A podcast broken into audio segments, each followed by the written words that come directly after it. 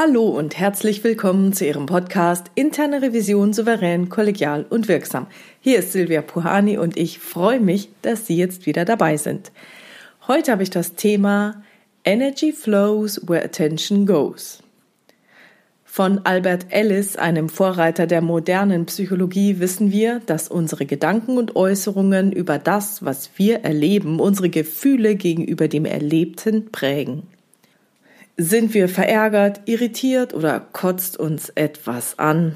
Bereits die Wortwahl macht entscheidende Unterschiede. Die Sprache ist im Neokortex zu Hause, dem entwicklungsgeschichtlich jüngsten Teil unseres Gehirns.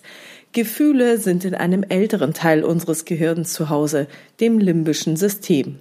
Und dieses limbische System spricht nicht. Dort wird über Bilder kommuniziert. Und diese inneren Bilder entstehen dadurch, dass die Sprache bebildert wird. Was man nun noch wissen muss, ist, dass dort die Wortwörtlichkeit herrscht. Aber das reicht auch noch nicht. Auch der Körper kann auf diese Bilder auf unbewusster Ebene reagieren. Und das ist nun für unsere inneren Dialoge interessant. Hier einige Beispiele aus meiner eigenen Erfahrungswelt. Als ich einmal Probleme mit meinen Ohren hatte, bin ich in mich gegangen und ich habe so überlegt, okay, in letzter Zeit, was habe ich eigentlich innerlich so zu mir gesagt? Welche inneren Dialoge habe ich geführt? Und da musste ich dann feststellen, dass ich damals in meiner Revisionstätigkeit gewisse Dinge echt nicht mehr hören konnte. Ich weiß mittlerweile nicht einmal mehr, was es genau war, was mir damals so zu den Ohren heraushing aber ich hatte innerlich öfter mal das Gefühl, ey, ich kann's nicht mehr hören. Ein anderes Mal war ich sehr frustriert. Ich steckte super viel Energie in meine Arbeit, erreichte gefühlt aber nichts. Und eines Morgens konnte ich kaum mehr laufen, als ich aus dem Bett aufstehen wollte. Und eine kurze Analyse ergab, hm, ja, ich hatte das Gefühl, mir sprichwörtlich ein Bein auszureißen. Das hatte mein Körper wohl als Aufforderung verstanden. Blöd. Seien Sie also vorsichtig bei der Wortwahl Ihrer inneren Dialoge und Ihrer Gedanken. Wenn Sie etwas ankotzt oder Sie sich beschissen fühlen, dann kann das Ihr limbisches System wörtlich nehmen. Vielleicht sogar als Aufforderung. Also Vorsicht. Und dann kann es eben passieren, dass ihr unbewusstes Denken entsprechend reagiert. Denn ihr limbisches System meint es immer gut mit ihnen. Es will sie vor Gefahren schützen. Es meint es wirklich gut. Aber gut gemeint ist in seinen Auswirkungen eben nicht immer gut. Wie bei mir. Ich hatte Probleme mit den Ohren. Auf einmal konnte ich kurz nicht mehr laufen. Und was hat das Ganze jetzt mit der Revisionstätigkeit zu tun? Naja, Sie werden vielleicht auch schon die Erfahrung gemacht haben, dass Sie sich über einen Ihrer Revisionspartner geärgert haben. Vielleicht kooperiert er nicht, vielleicht führt er sie aufs Glatteis oder lässt sie auflaufen, vielleicht versucht er sie auch bloßzustellen oder sie erhalten einfach die gewünschten Unterlagen nicht an dem Termin, an dem sie sie haben wollten. Egal was es ist, mit solchen Gefühlen und inneren Dialogen, also wenn Sie sich über Ihren Revisionspartner aufregen, lenken Sie Ihren Fokus auf diese negativen Aspekte und malen sich hieraus auch viele schreckliche Konsequenzen aus. Und damit konstruieren Sie Ihre erlebte Wirklichkeit. Denn so, wie Sie Ihrem limbischen System Ihren Revisionspartner beschreiben, so stellt er sich in Ihrem unbewussten Denken dar. Und dann kann es passieren, dass Ihr unbewusstes Denken und Handeln für Sie eintritt und mit Ihrem Revisionspartner kommuniziert. Dann reagiert das Tier in uns und unser bewusstes Denken ist im Hintertreffen. Und jetzt kommt das nächste Ding, was ein riesiges Problem ist. Unser unbewusstes Denken ist immer schneller, stärker und viel präziser als das bewusste Denken. In solchen Situationen rutscht einem vielleicht eine Aussage oder Bemerkung heraus, die man mit etwas Nachdenken niemals so gesagt hätte.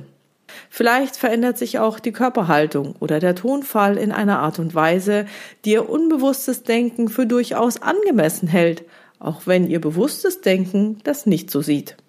Also gilt es, ihr unbewusstes Denken dazu zu animieren, sich im Sinne einer guten Arbeitsbeziehung hilfreich zu verhalten. Passen Sie in solchen Situationen auf Ihre Gedanken und inneren Dialoge auf.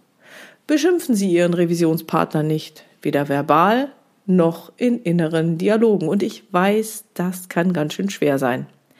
Bauen Sie innerlich kein Feindbild auf. Gehen Sie nicht auf Feindfahrt, wie ein Kollege von mir mal sagte. Hauen Sie Ihrem Revisionspartner in Gedanken auch keine rein, sondern versuchen Sie auch weiterhin eine gute Arbeitsbeziehung zu ihm oder ihr aufzubauen. Ja, toll, werden Sie sagen. Und wie geht das? Naja, das ist schon möglich. Es ist nicht so ganz einfach, aber es geht.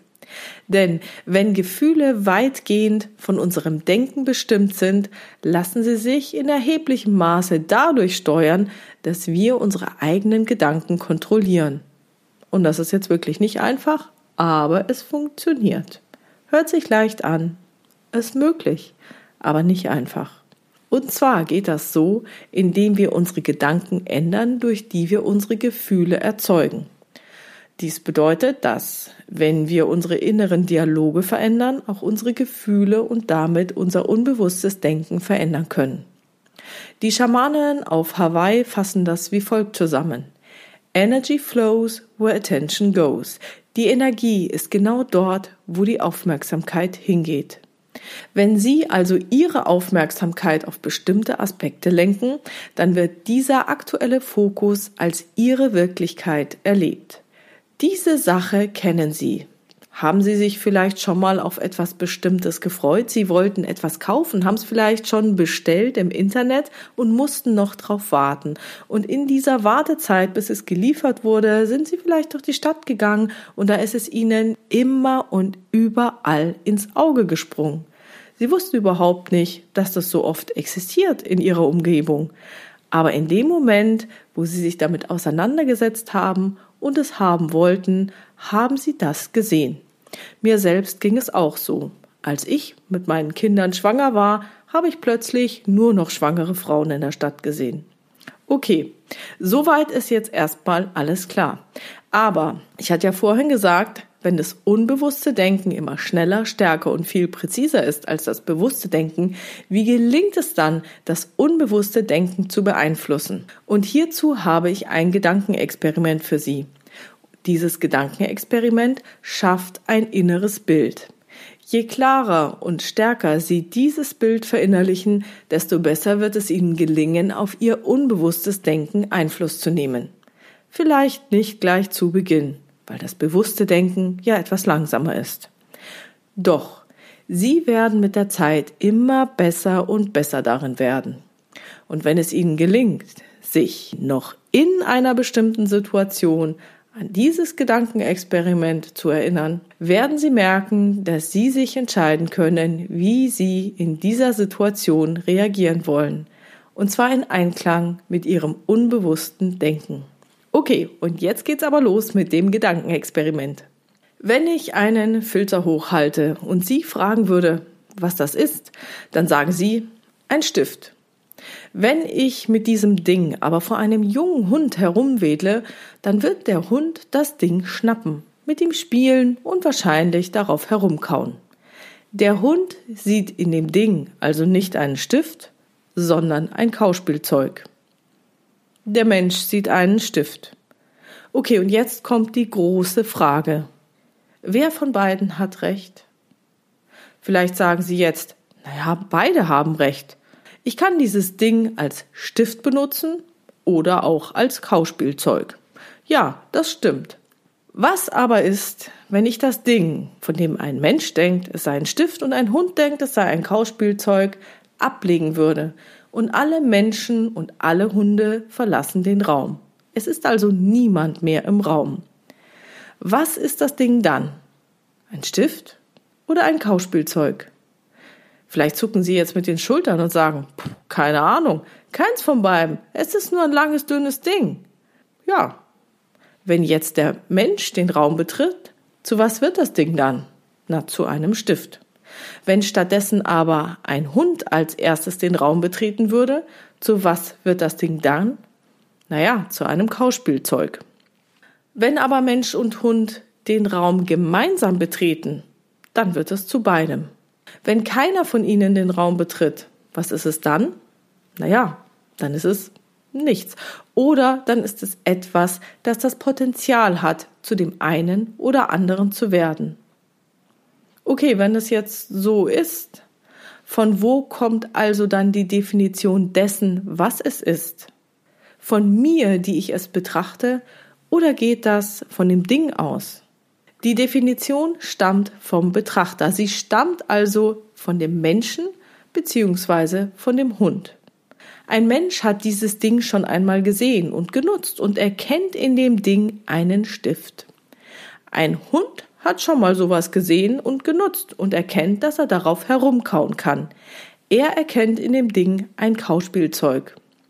Was es also ist, geht nicht von dem Ding, sondern vom Menschen oder Hund aus. Denn wenn es von dem Ding ausginge, dann müssten beide das Gleiche erkennen. Dann müsste der Mensch denken, cool, auf dem Ding kann ich herumkauen, wenn der Hund denkt, er kann darauf herumkauen.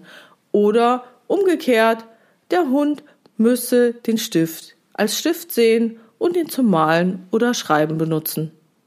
Wenn ich also in dem Ding einen Stift erkenne, dann muss dieser Stift von mir kommen. Das bedeutet also, dass die Bedeutung dessen, was ich wahrnehme, immer von mir kommt und nicht von den äußeren Umständen. Und wie kann man die Sache mit dem Stift nun in der internen Revision nutzen? Denken Sie an Prüfungsgespräche in Ihrer Revisionstätigkeit zurück, die Sie gemeinsam mit einem Revisionskollegen geführt haben. Kam es da mal vor, dass eine Äußerung Ihres Gesprächspartners diesen Revisionskollegen in anderer Art und Weise betroffen hat als Sie? Heftiger?